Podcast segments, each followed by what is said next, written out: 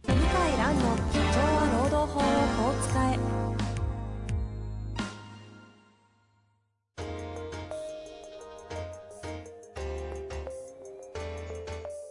法律の下で展開されるビジネスの世界ポッドキャスト「社長は労働法をこう使えば」弁護士の向井蘭が経営者の立場に立って経営者が知っておくべき労働法の基礎だけでなくビジネスに関する法律の問題を分かりやすく解説しますこんにちは、遠藤和樹です。向井蘭の社長は労働法をこう伝え。向井先生、よろしくお願いします。はい、よろしくお願いします。さあ、ということでね、今日も行きたいと思いますが、はい、なんかあの、Facebook でつぶやきというかね、見たんですけど、はい、 1000人超えのセミナーで、ズームが耐えられなくて、なんか再開催するみたいな。あ、そう、そうなんですよ。そう。あのーまあ、1000人行くと思ってな くて、いや当然そう思わないですよね。で、あの、せせこいんですけど、1000人プランと3000人プランがあって、うんうんうん。その2000人プランってないんですよね。はいはい。そう。で、3000人だと一気に高くなっちゃうんですよ。どんなもんなんですかち結ょ構っとそんなの想定したことなえかっ、ったとんでね、すけど。 3000人はね、10万いかないけど、7、8万あ、1回の開催でそのぐらい、いやいや、1ヶ月。あ、1ヶ月か。うんでもまあそんなの1回ぐらいしかないですもそんう、そんなの、まあ、めったにできないですからね。うんうんえーで、えっ、と、1000人が、えー3万円だったかな。あうんあ、まあ倍以上ぐらいの感じ。そうですね。はい。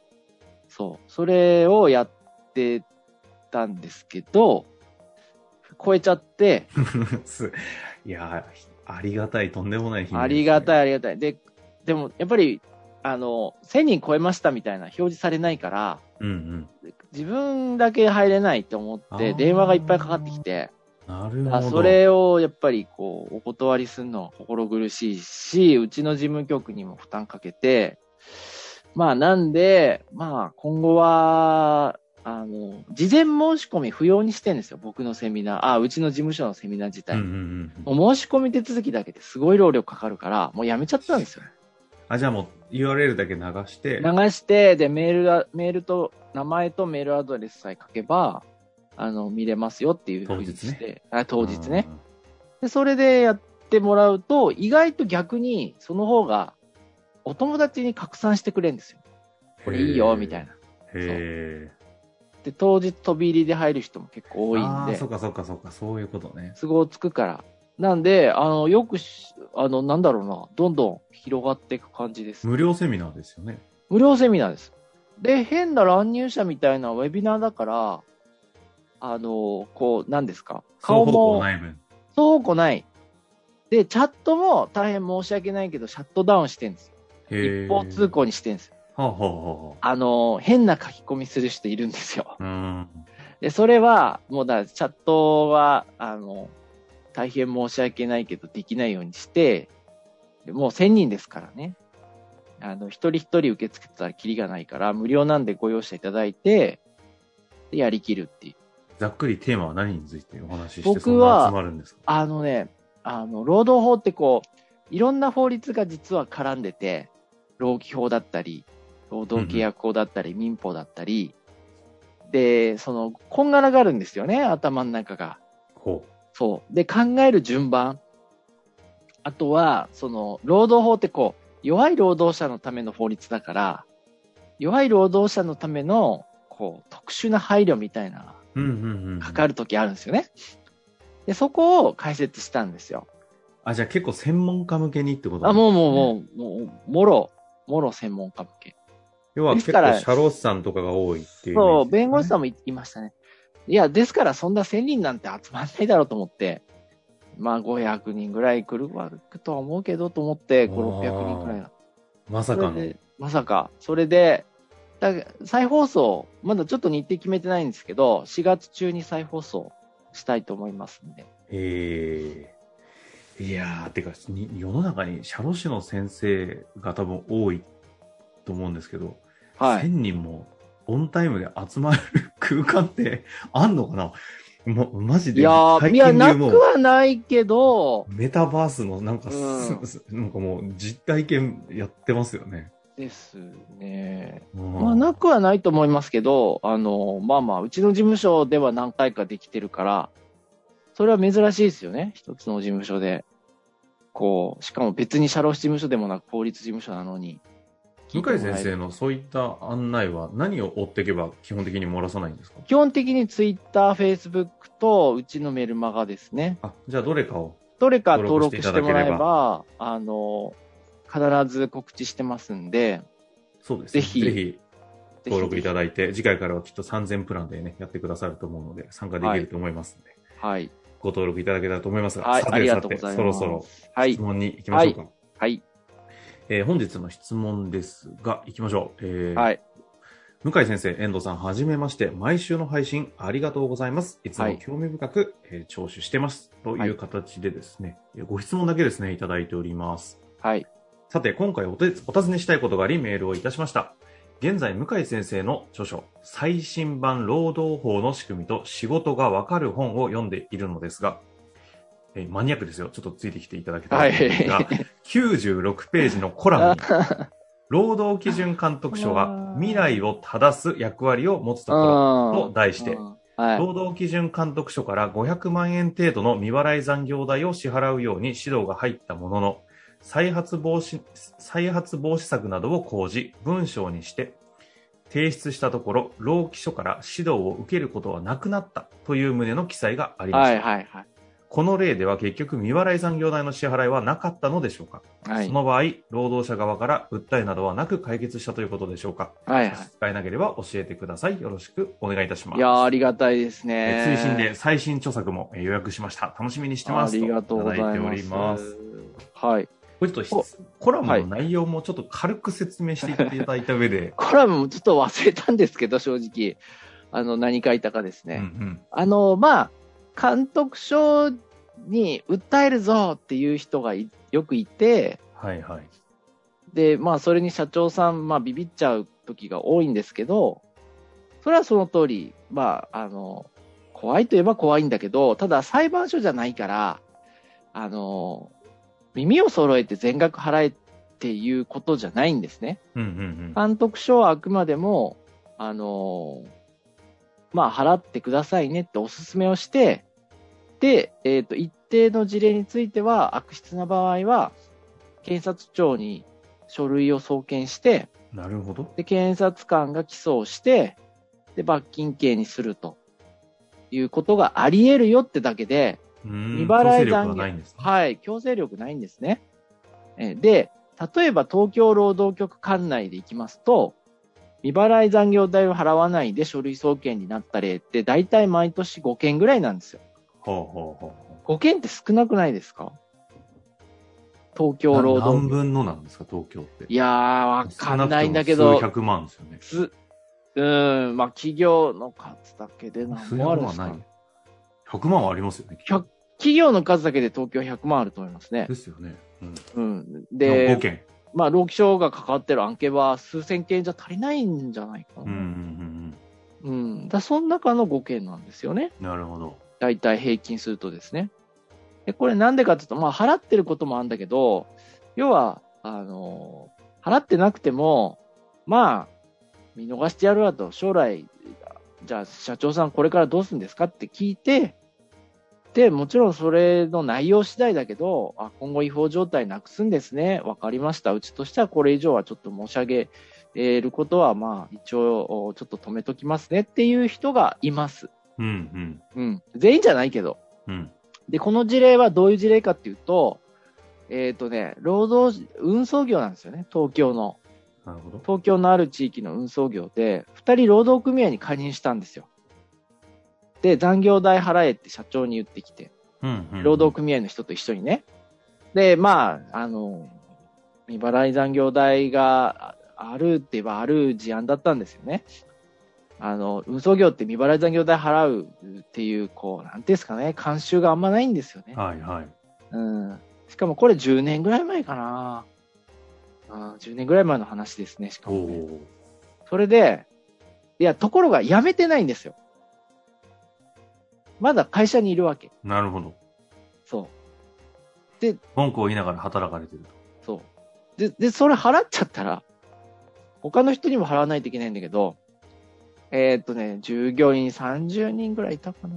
あそうすると、1人300万でも9000万ですよね。うんとてもそんなお金ないんですよ。ーちっちゃい会社で。もうその時点で倒産ですね。で、監督官も分かってるから、そんなのは。うん。だから、簡単に潰れちゃうから、中小企業は。うん。うん。うん。だって、労基法を守って会社潰れて、みんなの雇用がなくなって、全部給料払えなくなったって、本末転倒じゃないですか。確かにね、その、ね労働者の方にとっても、 本末転倒ですよね。うん。だから、健康のためなら死んでもいいみたいな、そんな話ですようんうね。んうんな、な、ええ意味わかんないよ、みたいな。はいはい。いや、で、当然監督官も若い監督官でしたけどね。で、ところが、労働組合の人がガンガンガンガン毎日で遊んでるらしいんでなすよ。るほど。その、組んでる側の方が。 そうそう。で、それで、監督署もこういう声のでかい、いや、まあ、観光庁、役所の方全般そうなんだけど、声がでかい人に弱いんですね。政治家もそうだし、いろんな活動家、運動家の方。で、圧力が、その圧力が会社に来るわけですよ。で、もう社長さん参っちゃって、で、それで相談に来たんですね。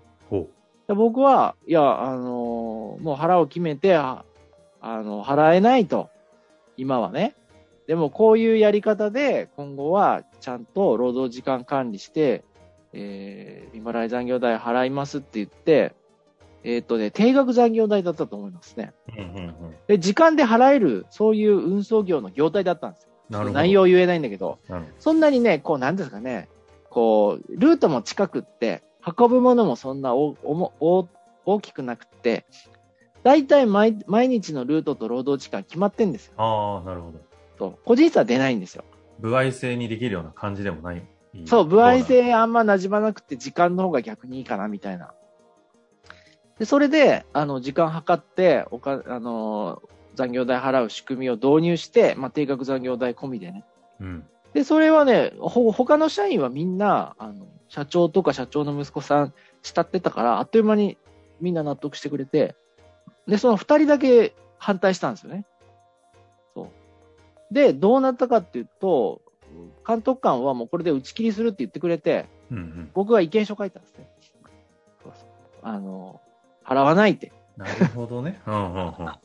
すごいよね。払わないと。ただ、その代わり将来はもうきっちりやりますって言って。そしたら納得してくれて、へえ。で、結局、訴訟になったと思います。おううん。そう、東京のある地域なんですけど、その組合の方が活うん。で、発だ訴訟で、訴訟で半年ぐらいやって、で、退職含みでお金払って辞めてもらったと。うーん。うん。それが途中で辞めちゃったんだよな。確か二人のうち一人が。ほうほうほう。うん。あの、だんだん、その、なんか二人組も仲悪くなっちゃってよくわかんないんですけど、 やめちゃったんですよね。うんうん。だから会社が結束してるとだんだん相手の人も事情変わってきて、うん。なるほおど。かおかしくなってくる時多いから。で、そう、やめて、で、お金も払って終わったんですね。で、その代わり、後日談があって、うんうん。あのー、労基署からまた電話があって、ちゃんとやってますかと。うーん。ね、あの、やってないとまた調査に入りますよっていなるほうど電話は来たって言ってた。だけど、真面目な社長さんと息子さんだったから、真面目にやって、毎月払ってたから、僕も確認したんで、もう今はこの改善の実践をずっとちゃんとしてたはい、やってたやってた。まあ、来るからって僕言ったんですよ。うーん。あの、監督官は確認に来るし、調査来てもおかしくないから、安心しないでちゃんとやってくださいね、つって。で、そしたら、あの、電話で確認して、やってますっつったら信用してくれて終わったね。で、僕との契約もそれで終わっちゃって、その後どうなったかは覚えてない。わかんないですね。あ、スポット案件だったんですね、ごスポーツ案件件、スポーツ案件。そうそう。えー、もう本当お金ないって言ったら失礼だけど、まあまあ、あの、中小企業で苦しい感じのお客さんでしたね。うんうんうんそうんう。そうそう。それで解決しましたよ。という話の、を聞きたかった、このコラム。そう、そこまでちょっと書けないから。 確 かにというか初時すごいですね、この方も。そう、コラムからの質問初 めてじゃないですか、そう今までで。だって僕が書いたの忘れてんだもいやああ、書いたなって思い出しました よ。 1000人も集まるのが納得するこの、いいですね。うんなんいていうや、かでも臨場感ありますよ。リスナーの方々いらっしいゃや、る。ありがとうございます。あ本当に嬉しいので、すよねええ。だから、なんていうのかな、もちろんね、全部払えばいいんだけど、払えないんですよ。中小どころか零細企業は。で、そのガンガンいろいろ言われて、それはそれで正しいんだけど、雇用も守らないといけないし、みんなが不幸になることは避けないといけないから、そういうやり方を取りました。どうだったか監督官全然ということですねまあ、若い人でしたけどね、30ぐらいかな。まあでもこれもあくまでその一つね、10年前だったっていうのも含めてちょっと聞いていただいあて、、それはあるかもし聞れなかい。せでてもいたねだ、きたいですけど監督官は当時よりもっと手が回らなくなっちゃって、あ、忙しくて。うん、いろんな案件増えちゃって、だから、もっとあっさりしてると思う、東京だった逆ら。にね。ああ。え、だって本当に離職者多いんですよ、監督官も。辞めちゃうのよ、若手。ブラック職場だって言われてんだかわかんないけど。あ労働か、あ監督の仕事が ブラック化してるってうことんです、か、監督官自体が、あうんの、間違いなく離職者多いですよ。いずれ新聞記事とか載ると思うけどうん、だから本当ブ、ブラックジョークっていうかね、いや監督本当賞ですねは、あの、ブラック、ブラック職場とは言わないけど、若手の離職は非常に多いです。うん、なんか風刺絵かけそうなような話ですけれども、まあ、今日ね、一旦お時間来たので終わりたいと思いますが、こういったね、ちょっとマニアックですけども、話していただくと、向井先生も、ああ、そういえばみたいな話が出てきて、非常にためになりますんで、はい。ぜひまた何かありましたら、ちょっとね、いい感じのつつく質問いただけたら大変嬉しく思っておりますはい。はい。ということで、今日は終わりたいと思います。向井先生、ありがとうございました。ありがとうございました。本日の番組はいかがでしたか番組では向井蘭への質問を受け付けております。ウェブ検索で向井ロームネットと入力し、検索結果に出てくるオフィシャルウェブサイトにアクセス。その中のポッドキャストのバナーから質問フォームにご入力ください。たくさんのご応募お待ちしております。